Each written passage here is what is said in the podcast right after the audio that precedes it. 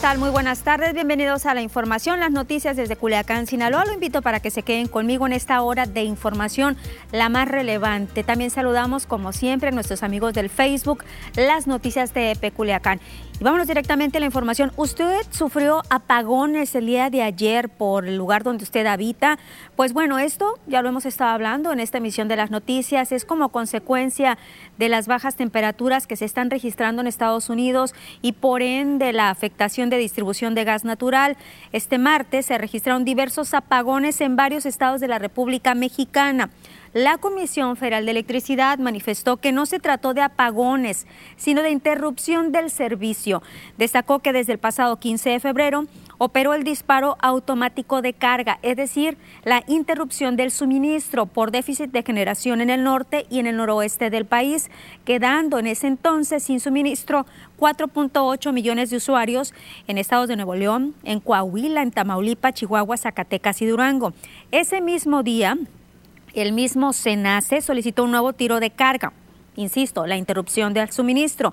Esto con el propósito de estabilizar el sistema eléctrico nacional afectando en esa ocasión a 5.9 millones de usuarios en 23 estados del país. Este miércoles se tenían ya 540 mil usuarios afectados en los estados de Chihuahua, de Coahuila, Nuevo León y Tamaulipas. Después el SENACE instruyó un nuevo tiro de carga donde se encontraban sin suministro eléctrico 3.2 millones de usuarios. Pero también aquí en Sinaloa hubo afectaciones en algunas colonias. En Mazatlán se habla que hubo afectaciones aquí en la capital sinaloense y están apareciendo en su pantalla algunas de ellas. Se las doy a conocer. Parque Alamedas, Lázaro Cárdenas, Hidalgo, Guadalupe Victoria, Villas del Real, Boulevard, Agricultores, Caseta 4, 10 de Mayo, Vista Hermosa, La Amistad, Villas del Río, Alturas del Sur, Country del Río, Valle Alto, Sinaloa, La Presita, Estanza Florenza, Toledo Corro, Providencia y El Dorado. Sin embargo, la misma Comisión Federal de Electricidad no ha precisado cuántas colonias se vieron afectadas aquí en Sinaloa, así como el número de usuarios. Lo único que se ha dicho a nivel nacional, el boletín que han compartido, es que se están rotando los usuarios para no afectarse sin energía eléctrica por largos periodos. Y en la conferencia de hoy en la mañanera, el presidente de México, Andrés Manuel López Obrador, habló de este tema de los apagones. Informó que estos apagones que se registraron en México se deben a la crisis por la tormenta de nieve en Estados Unidos. Explicó que los campos de producción de gas en Texas están siendo afectados por el fenómeno natural, lo que está generando falta de gas para operar las plantas eléctricas en el norte de México. Señaló que van a presentar, que se presentará la interrupción de energía eléctrica debido a las alternativas del sistema con el que están operando, por lo que considero que estos cortes se estén presentando en las próximas horas y hasta el fin de semana. Hay que estar prevenidos entonces. El mandatario federal dijo que se compraron tres barcos de gas licuado para ir solucionando el problema en el país. Además, se pusieron en marcha las plantas que no requieren del uso de gas, por lo que México tiene posibilidades de atender el problema en menos tiempo que en Estados Unidos. Eh, porque estamos echando a andar plantas que no requieren gas, estamos echando a andar a plantas de combustóleo, estamos echando a andar plantas con carbón para este, enfrentar la emergencia.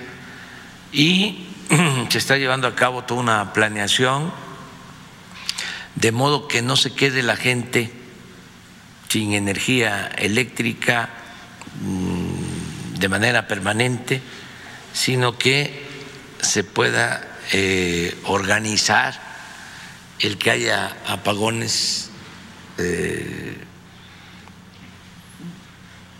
periódicos, eh, temporales, Y estos apagones están generando pues opiniones de diversas personas, una de ellas del senador Mario Zamora, quien comenta que estos apagones que han ocurrido en diversos estados del país y que ayer afectaron a usuarios en regiones del centro y sur de Sinaloa son producto de la ineptitud e inexperiencia del gobierno federal, por lo que Zamora Gastelum exigió transparencia sobre lo que está sucediendo para poder resolverlo. Expuso que en el Senado han abordado temas como el de las tarifas, pues se advertía que la Comisión Federal de Electricidad pues tenía una visión totalmente contrapuesta hacia dónde va caminando el mundo. Mario Zamora aseveró que se está cayendo el sistema eléctrico en México, presentándose constantes apagones como nunca en la historia a causa de esta inexperiencia del director general de la CFE. El apagón que se reportó este martes en 26 estados del país afectaron a 3.2 millones de usuarios y exigió transparencia y que expliquen qué pasó para poder buscar soluciones que dice es lo más importante.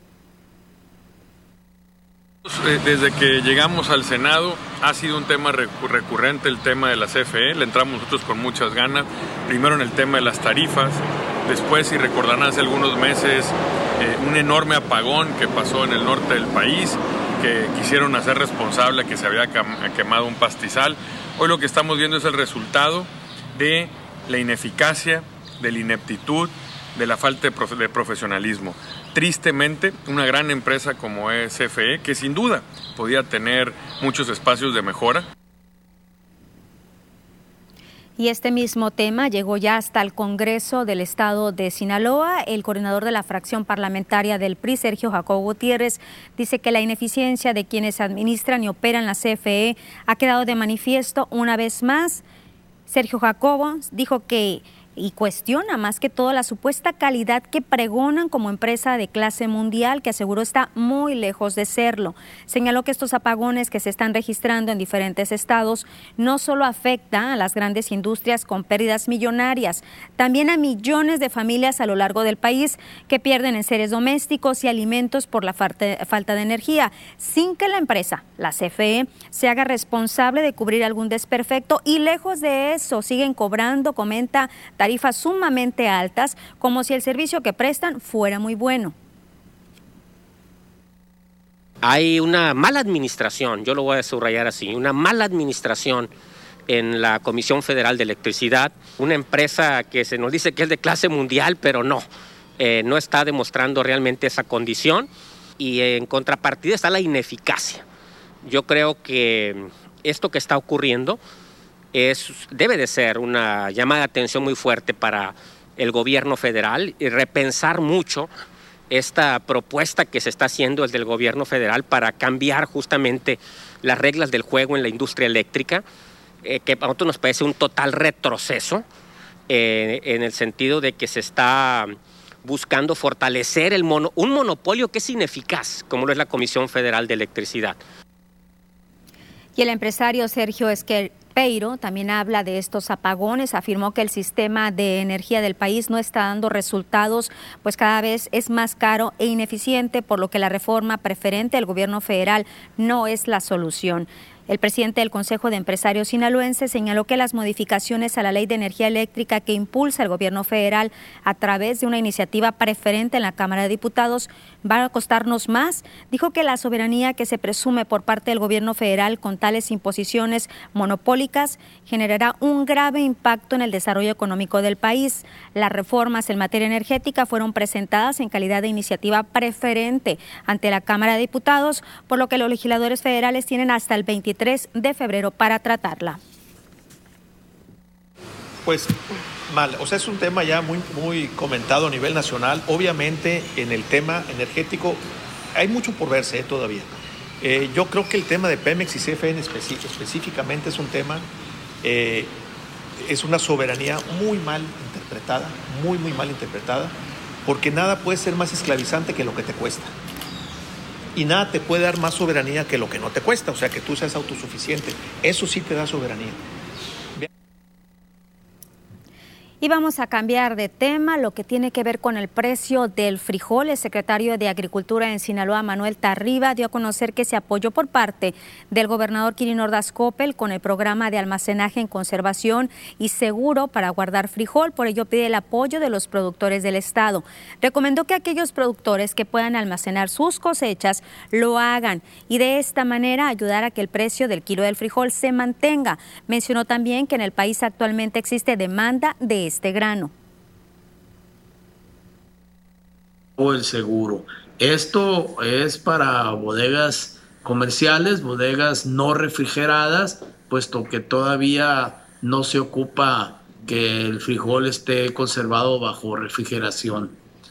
Eh, también las acciones que se están tomando, ah, como ya ha sido reconocido por varios productores, han generado un incremento en el precio del frijol y en ese sentido seguimos invitando a, a que lo sigan guardando, que lo sigan deteniendo, dosificando para mantener y la misma Asociación de Agricultores del Río Culeacán pues ha externado este apoyo a los productores de frijol, apoyándolos con este resguardo del grano a los mismos productores que están afiliados a la ARC. Nos vamos a nuestra primera pausa. Al regreso hay denuncia de asaltantes en un march blanco. ¿Qué dicen las autoridades de seguridad? Le decimos.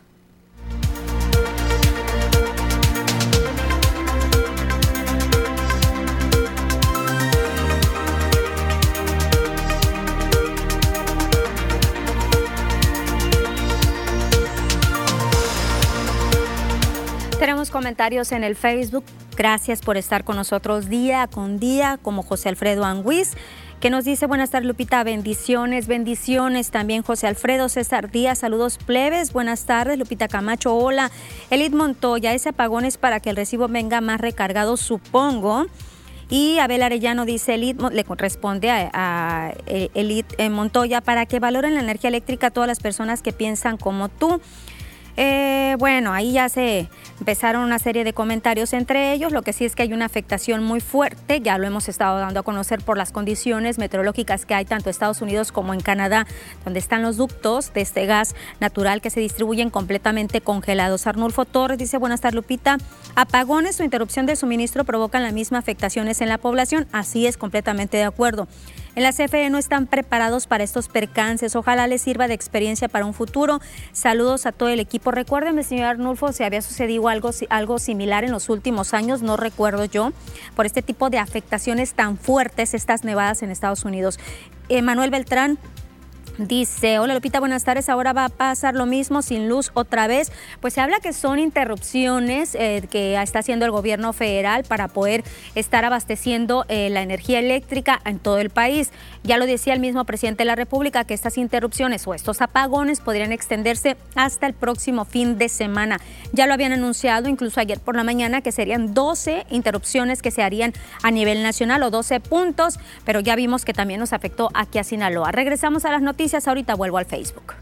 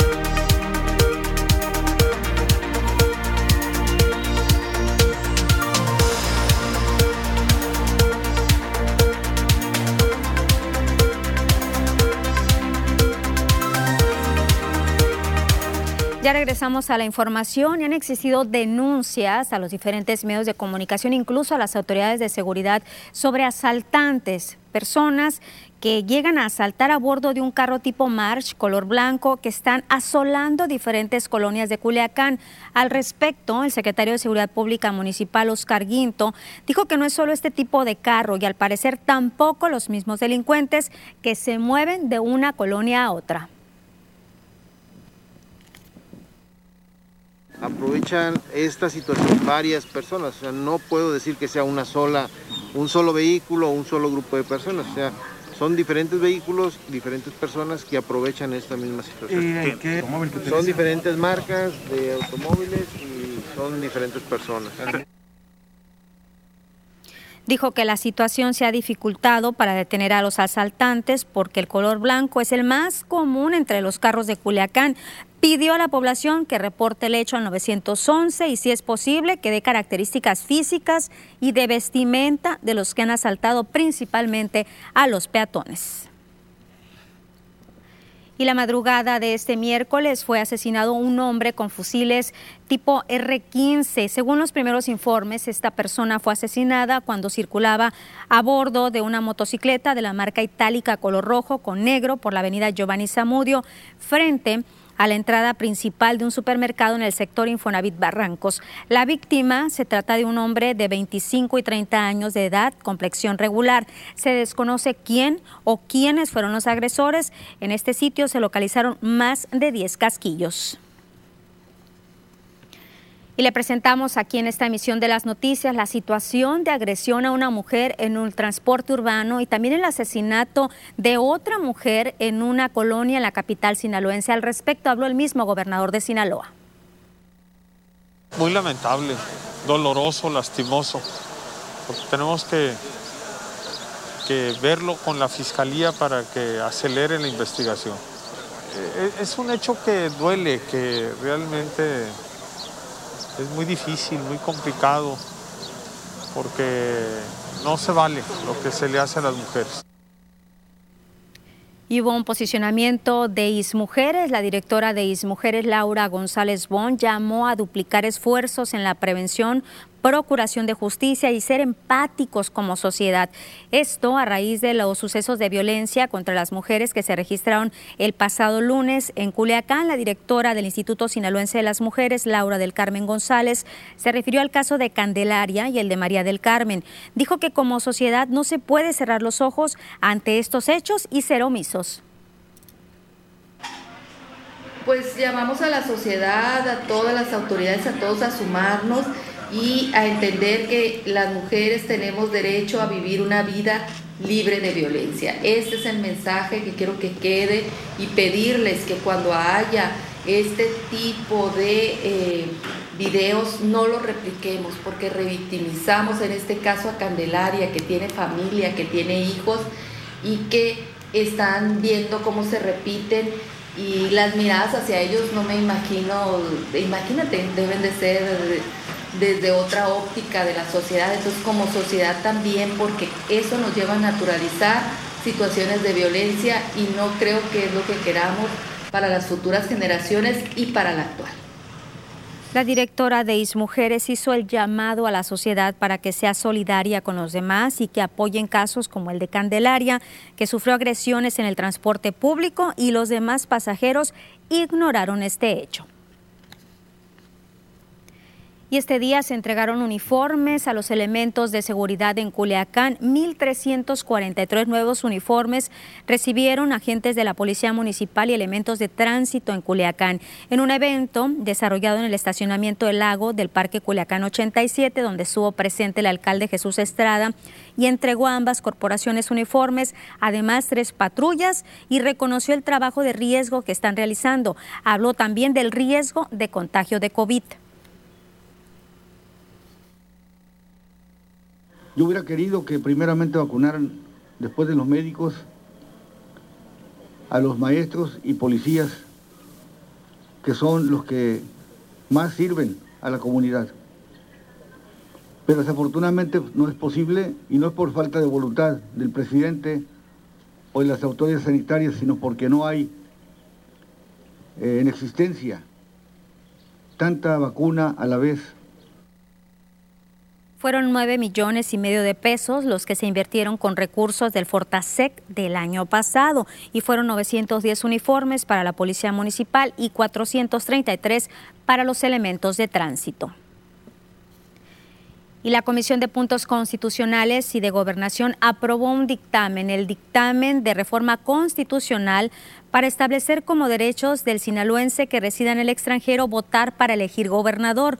Eduardo Ramírez, él es director de Asuntos Jurídicos y Proceso Legislativo en el Congreso, fue el encargado de dar lectura al dictamen en el que se destacan diversas modificaciones a la ley para poder establecer que a partir del 2022, en las próximas elecciones, se pueda validar el voto de los ciudadanos que por alguna razón el día de las elecciones están fuera de México. Este dictamen pasará al Pleno para su discusión. Una vez aprobado, este decreto deberá publicarse en el periódico oficial y puede entrar así ya en vigor.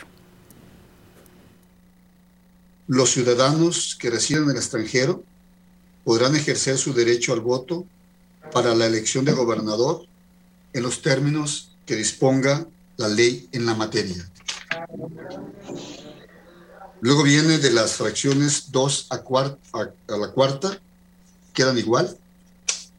Y luego viene el artículo transitorio. El presente decreto deberá publicarse en el periódico oficial del Estado de Sinaloa y entrará en vigor a partir del primero de enero del año 2022. Y es que actualmente el artículo 329 de la Ley General de Instituciones y Procedimientos Electorales establece lo siguiente, tal cual. Los ciudadanos que residan en el extranjero podrán ejercer su derecho al voto para la elección del presidente de los Estados Unidos mexicanos y senadores, así como de gobernadores de las entidades federativas y del jefe de gobierno del Distrito Federal, siempre que así lo determinen las constituciones de los estados. Acompáñeme a una pausa. Al regreso hablaremos de que llegan más vacunas COVID a la entidad. Le diremos cuántas y a quién se las van a aplicar.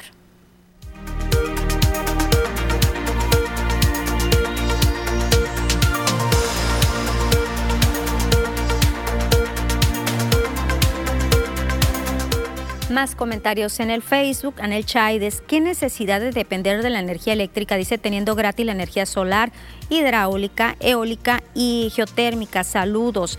Por acá, Culichi López, el llamado todavía a JAPAC por los aumentos excesivos en los recibos de agua en Pueblos Unidos. Tenía otro comentario, como que había visto que el señor Arnulfo ya me había He respondido. A Elías Humberto Damián Avendaño, no a la censura, chayoteros, pues no sé a quién se refiere, porque aquí no somos chayoteros y no censuramos absolutamente a nadie. Todos los comentarios se leen y a todo mundo le damos voz, a todos, del partido que sea.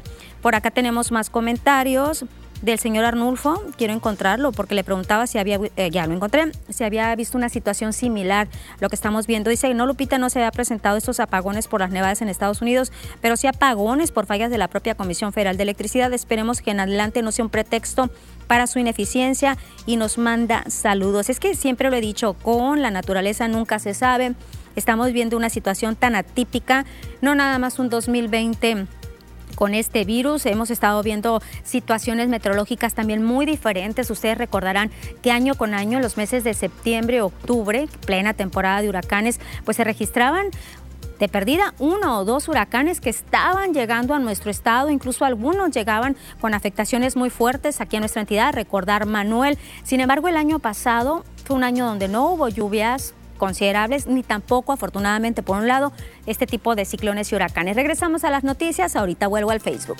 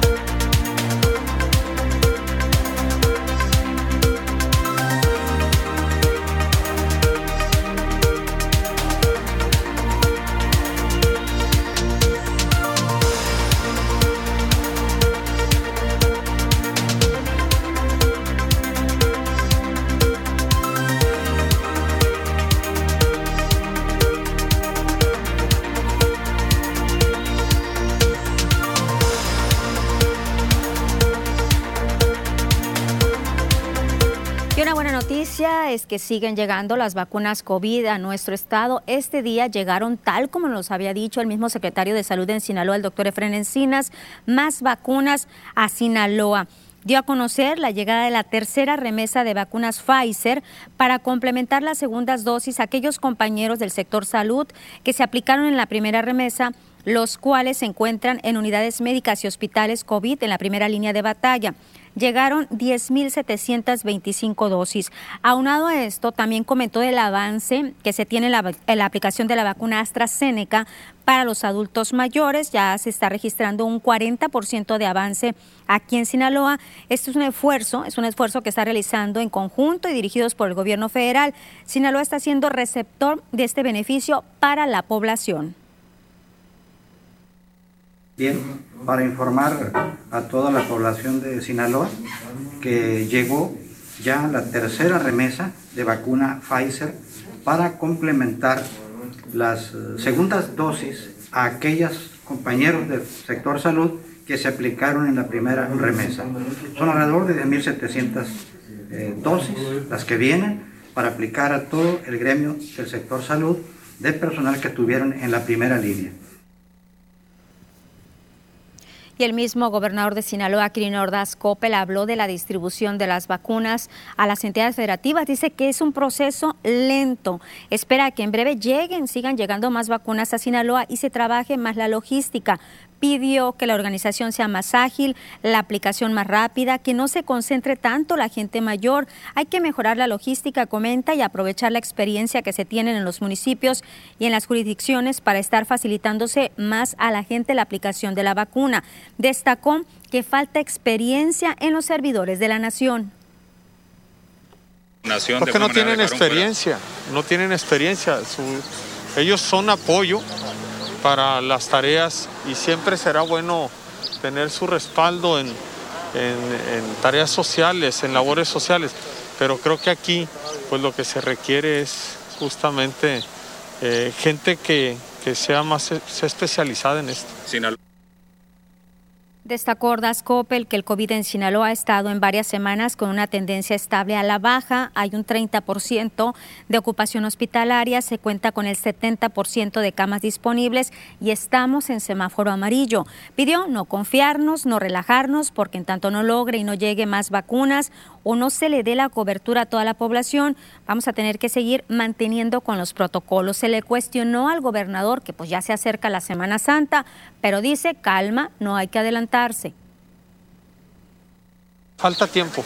Yo te diría que hay que esperarse, no hay que anticiparse y ver qué evolución, qué avance tenemos en ese momento para tomar las decisiones.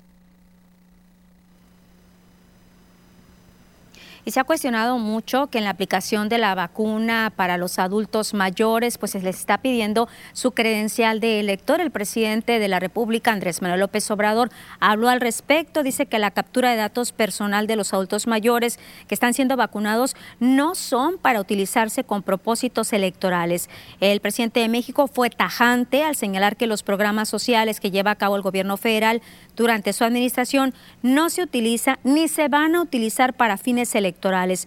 Precisó que la identificación es solo, vaya, para identificar a las personas, comprobar el domicilio al que pertenecen para tener un control de esta vacunación en la segunda etapa.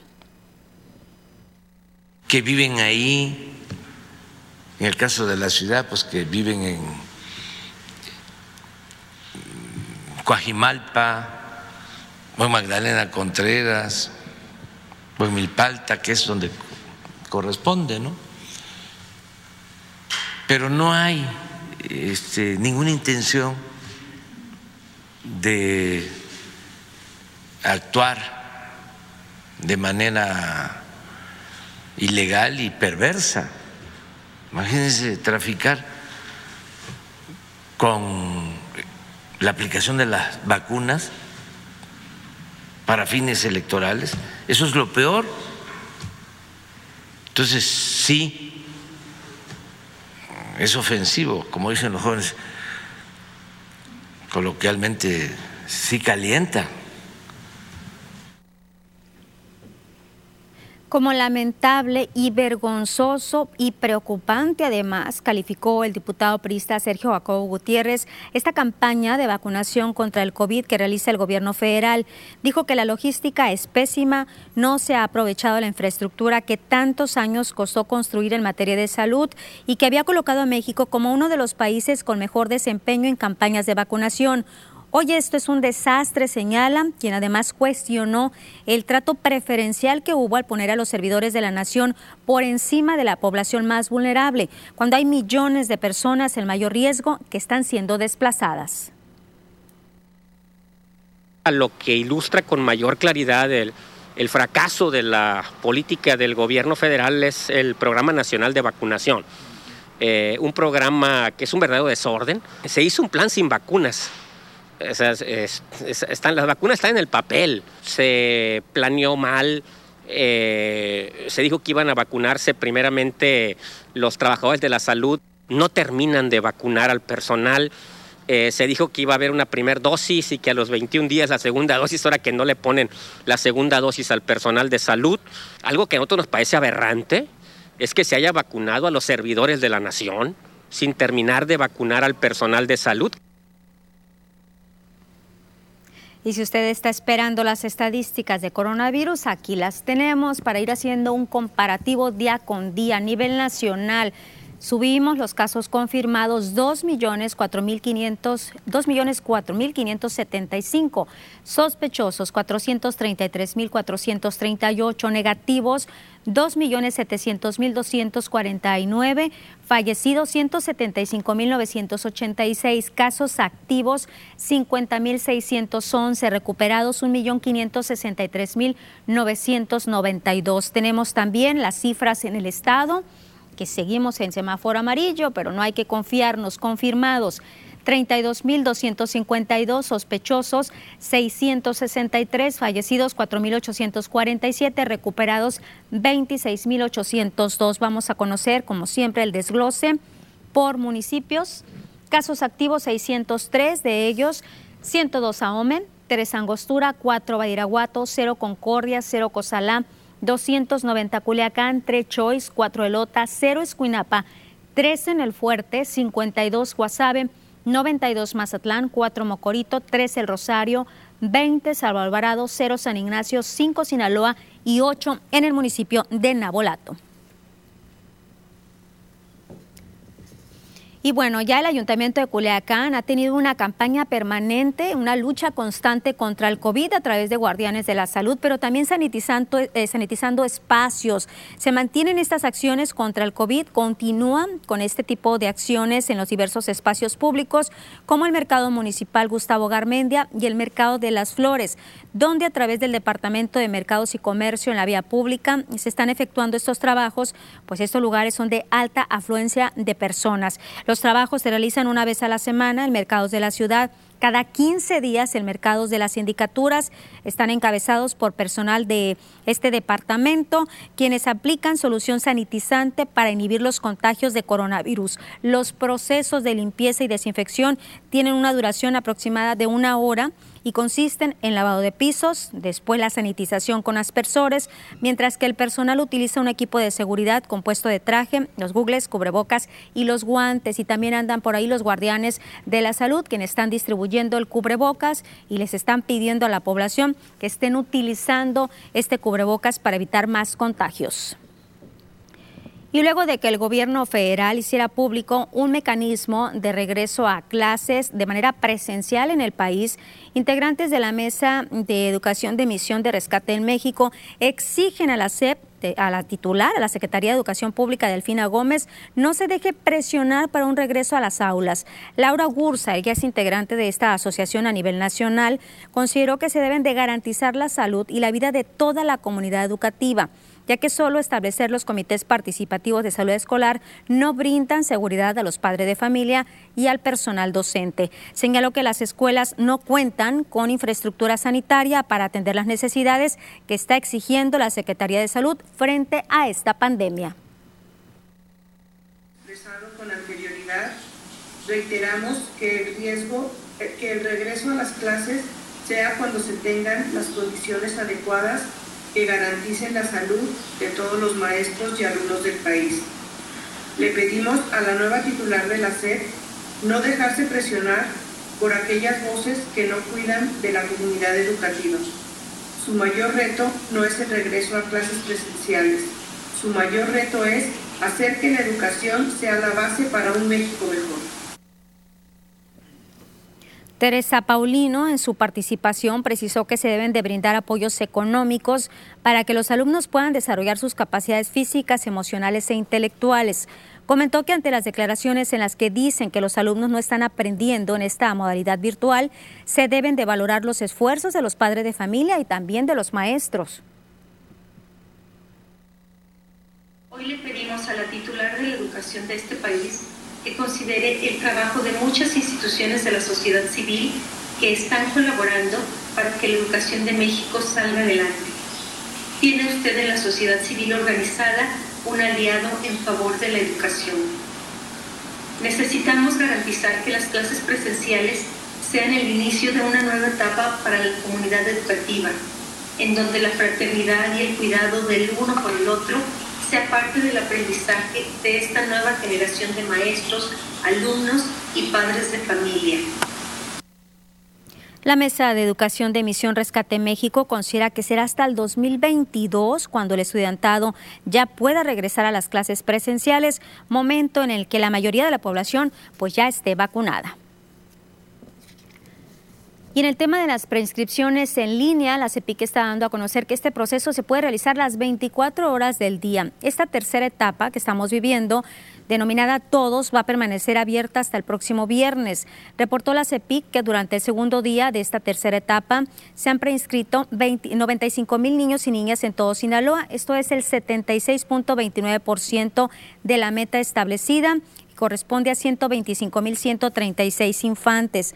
Tan solo en la jornada de ayer se preinscribieron 2.554 alumnos y alumnas, de los cuales 234 son de primer grado de preescolar, 593 de segundo de preescolar, 684 de primaria y 1.043 de secundaria. En lo que va de la tercera y última etapa, suman 7.490 menores preinscritos. Los padres de familia y tutores pueden realizar el trámite desde su computadora o bien dispositivo móvil con acceso a Internet durante las 24 horas del día y hasta el viernes 19 de febrero solo tienen que ingresar a la página preinscripcionessinaloa.gov.mx y van a fortalecer el Centro Gerontológico Integral del DIF Sinaloa eh, a la entrega de un valioso, con la entrega de un valioso donativo de la empresa Triguedial Ahí la presidenta del sistema DIF Sinaloa, Rosy Fuentes de Ordaz, arrancó los trabajos de mejora al área médica, en la cual se brindará mejor atención a los adultos mayores que viven en este lugar. Fuentes de Ordaz, en compañía de Gontran Mendoza, ex propietario de Triguedial, expresó que al hacer estas mejoras es una manera de dignificar el espacio, el área de atención, en la cual se van a invertir un poco más de 600 mil pesos en equipamiento e infraestructura. Se van a renovar todas las camas del hospital, se va a adquirir un monitor de signos vitales, se van a instalar equipos para aumentar el almacenamiento de oxígeno médico, un esterilizador de material de curación, un refrigerador de insulina para pacientes diabéticos, además de muebles para el área de enfermería y consultorio médico. Estamos eh, muy, muy agradecidos por la confianza de tu donativo que lo haces al DIF porque sin duda este apoyo económico nos está permitiendo resolver las necesidades de un área muy sentida para nosotros. ¿Por qué? Pues aquí se atienden a nuestros adultos mayores, muchos de ellos pues en abandono total, pero sin embargo este personal que aquí tú ves es un personal muy comprometido, con mucha sentido humano, que eso es lo que les invitamos a que siempre trabajen como si fuera un abuelo, como si fuera un tío, porque ellos lo necesitan. Nos vamos a pausa y al regreso tendremos información deportiva.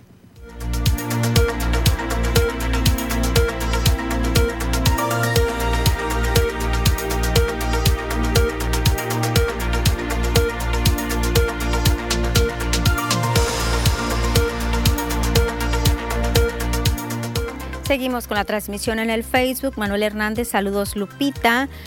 Más comentarios tenemos por acá. Dice el, señor Arnulfo Torres. Lupita, no hagas caso a comentarios sin sentido y sin contexto. Felicidades, por el trabajo que realizan tú y el equipo de TVP. Gracias, señor Arnulfo. Ya estamos acostumbrados. De verdad, las cosas las tomamos de quien venga y más con perfiles que ni siquiera sabemos si son eh, ciertos, si son verídicos en las redes sociales, pero yo sé que ya los que están aquí con nosotros sí lo son. Sergio Ríos Lizárraga dice, las vacunas que se van a aplicar las van a hablar a las personas que ya se han registrado. Es lo que ha dicho el gobierno federal, que a través de este registro, esta plataforma donde se registraron vaya los adultos mayores, les van a estar hablando porque hay estrategias, creo que van por línea, eh, por eh, el, abecedario del apellido de cierta letra a cierta letra un día y así se van eh, comentando. Es la organización que tiene gobierno federal. Regresamos a las noticias. Ahorita vuelvo al Facebook.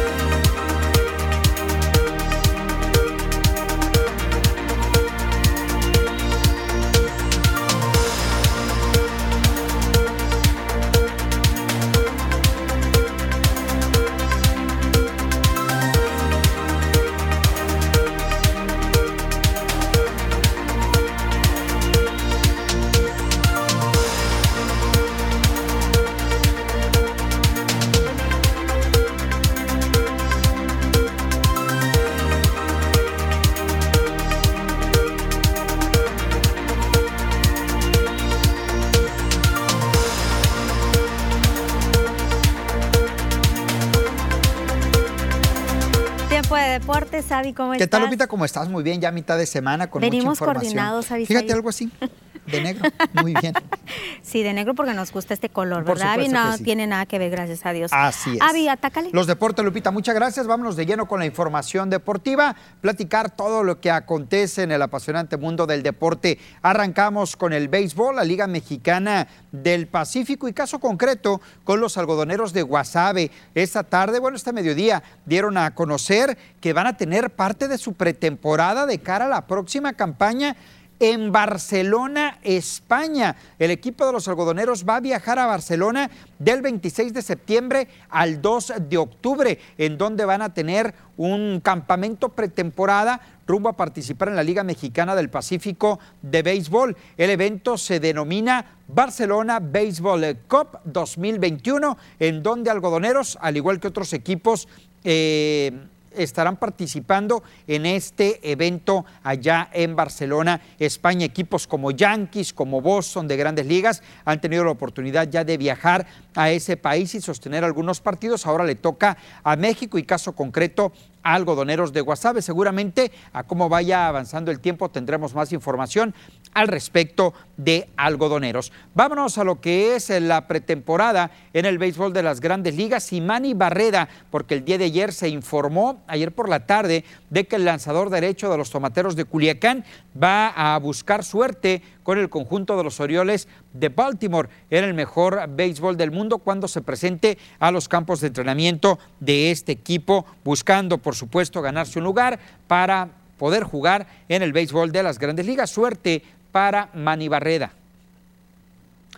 Serán alrededor de 30 peloteros mexicanos los que busquen un lugar en el mejor béisbol del mundo esta campaña que está por arrancar y que hoy se abrieron los campos de entrenamientos en el béisbol de las grandes ligas. Peloteros como Julio Urias, que por cierto ya reportó a Dodgers eh, junto a Víctor González, ellos ya están allá en eh, precisamente, ya reportaron al béisbol de las grandes ligas o los entrenamientos y otros como Héctor Velázquez, como el caso de Joaquín Soria, como el caso también de Sergio Romo, buscar quedarse con sus nuevos equipos en el béisbol de las grandes ligas. Tocamos el tema hace un momento también de Manny Barreda, que va a buscar hacerlo con el equipo de los Orioles.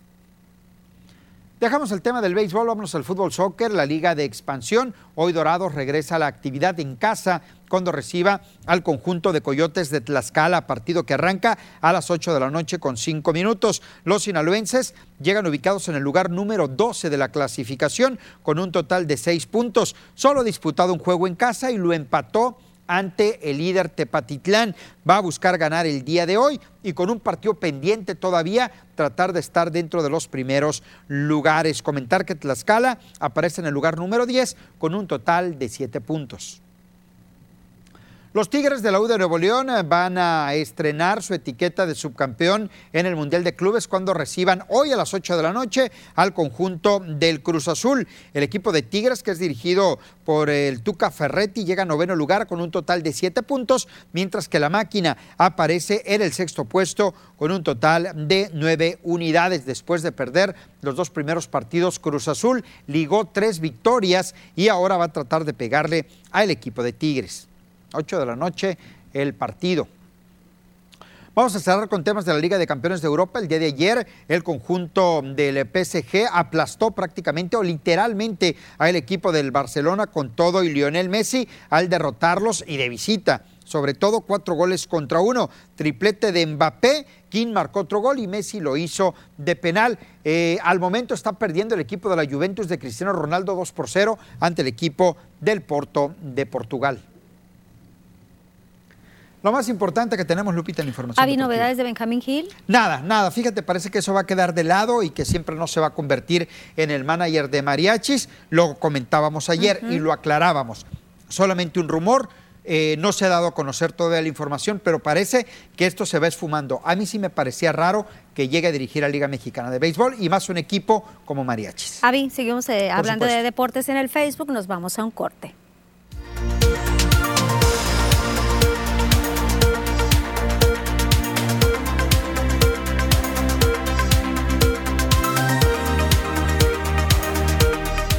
Oye, Avi, los cañeros son los que se van los a... algodoneros, algodoneros. Los algodoneros van a Barcelona. Pobrecitos. Pues van a Barcelona, fíjate, del 26 de septiembre al 2 de octubre, un par de semanas antes de que arranque la temporada de la Mexicana del Pacífico. Algo raro, porque en Barcelona, pues el, el, deporte principal, ni mucho menos, es el béisbol. Ahí es el soccer, es el ciclismo, algunas otras disciplinas, exactamente. Entonces ellos van, van, a buscar por allá eh, nuevos horizontes, un mercado totalmente diferente. Pues bueno, ya para entonces esperemos que las condiciones de la pandemia sean muy diferentes a Bisaid, ¿no? Porque Así es. imagínate qué riesgo, como dices tú, a nada de, que se inicie ya la Liga Mexicana del Pacífico. Es el punto principal, Lupita. Dice, dice en el punto el tema de la pandemia, ¿no? Esto tiene que mejorar para que esos viajes se puedan realizar. Tenemos la confianza de que así será de aquí a septiembre, ojalá. Y bueno, pues ver algodoneros por allá en, Barcelona al menos una semana. Ojalá y que ya estemos vacunados todos para entonces. Ojalá que sí, y que esto baje definitivamente. Avi, te veo mañana. Por supuesto. Regresamos a las noticias.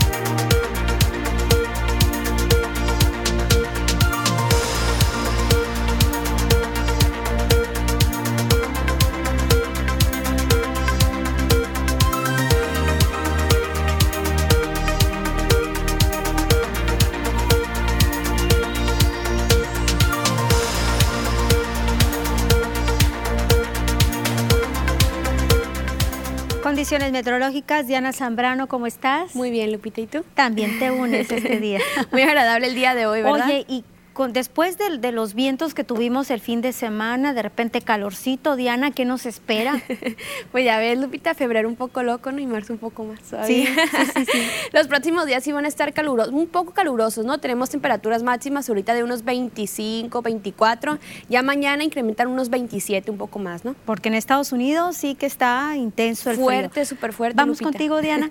claro que sí, comenzamos con el mapa nacional para conocer las temperaturas actuales en algunos puntos importantes del país, comenzando en la frontera en Tijuana, actualmente con un cielo despejado y 18 grados, La Paz el día de hoy con 22 grados, Guadalajara soleado con 24, Acapulco 26 y ya para finalizar más al sur con Mérida, actualmente con un cielo totalmente despejado y 34 grados. Nos vamos a conocer las temperaturas actuales. Para nuestro estado Sinaloa, comenzando en la capital Culiacán, un día muy agradable con 24 grados, cielos totalmente despejados, precipitaciones que se mantienen al 0%, la humedad al 37% y bueno, ya en la noche se prevén solamente 12 grados para la capital. Guamuchil, actualmente la condición de cielo que se mantiene totalmente despejada, aquí baja la temperatura hasta 23 grados.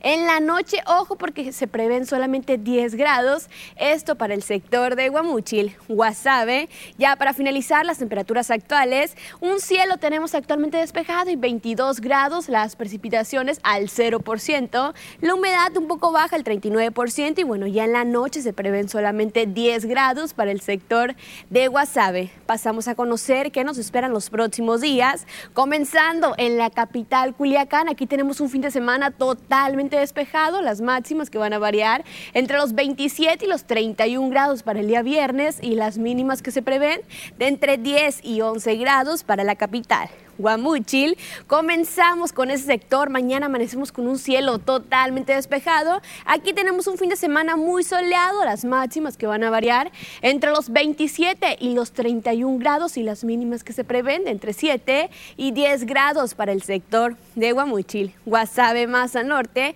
Y ya para finalizar, aquí el día de mañana se mantiene totalmente despejado. Viernes y sábado muy soleado, las máximas agradables entre 27 y los 31 grados y las mínimas mínimas que se prevén de entre 7 y 9 grados para el sector de Guasave. Hasta aquí el reporte meteorológico. Continuamos contigo, Lupita. Pues estamos viendo los extremos, ¿no, Diana? De repente las temperaturas altas y estamos hablando de mínimas considerables. Sí, no, mínimas de 10 grados, Lupita. Antes sí tenemos unas temperaturas mínimas pues un poquito más altas, ¿no? A comparación de las máximas. Pero pues sí, Lupita, sí, en la noche tenemos una temperatura, en la tarde otras y bueno, ni modo aguantar. No hay que descartar pues que se vuelvan a registrar este tipo de, fuertes vientos, ¿no? Que sí, claro, Lupita. Y luego las, las, nevadas y todos esos acontecimientos que se están registrando, ¿no? Pues te agradecemos el reporte, Diana. Nosotros nos vamos a pausa.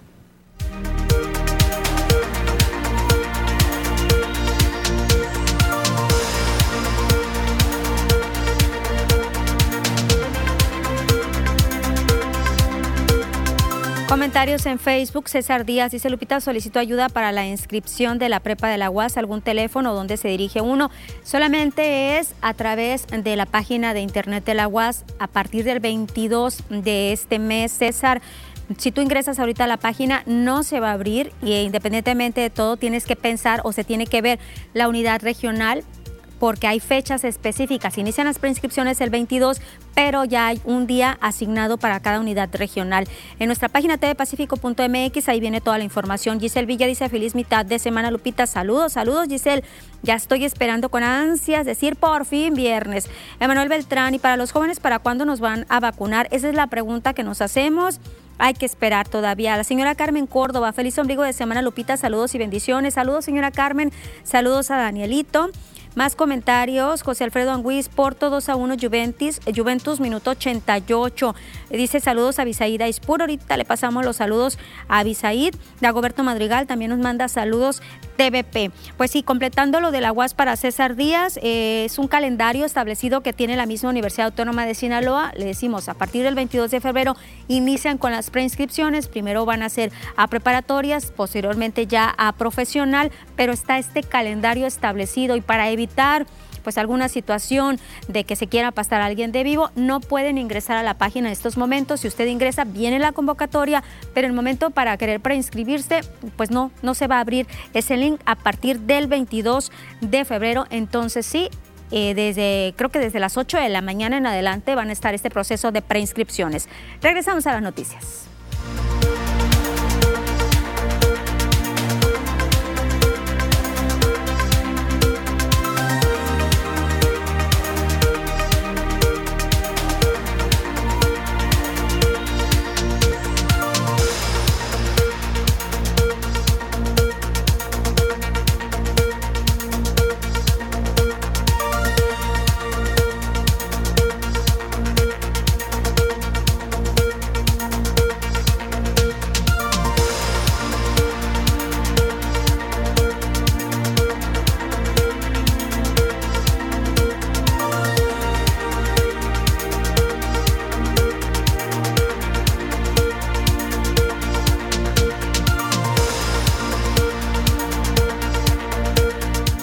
La cuaresma con la imposición de la ceniza.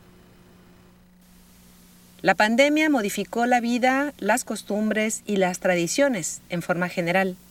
Pero para los católicos, el inicio de la cuaresma, con este miércoles de ceniza, se cumple, aunque de una forma un tanto diferente. La imposición del signo de la cruz en este año de pandemia no se hizo en la frente, sino en la cabeza, en la coronilla. Por disposición de las altas autoridades eclesiásticas, se haría de esa forma para evitar el contacto con la piel de los feligreses. Para las personas que no pueden o no deben salir de casa, por ser consideradas como vulnerables, se tuvo la opción de llevarles la ceniza en pequeñas bolsitas de plástico. Hubo cambios en la forma, pero no en el fondo. Los católicos recuerdan este día las palabras que provienen del Génesis de la Biblia.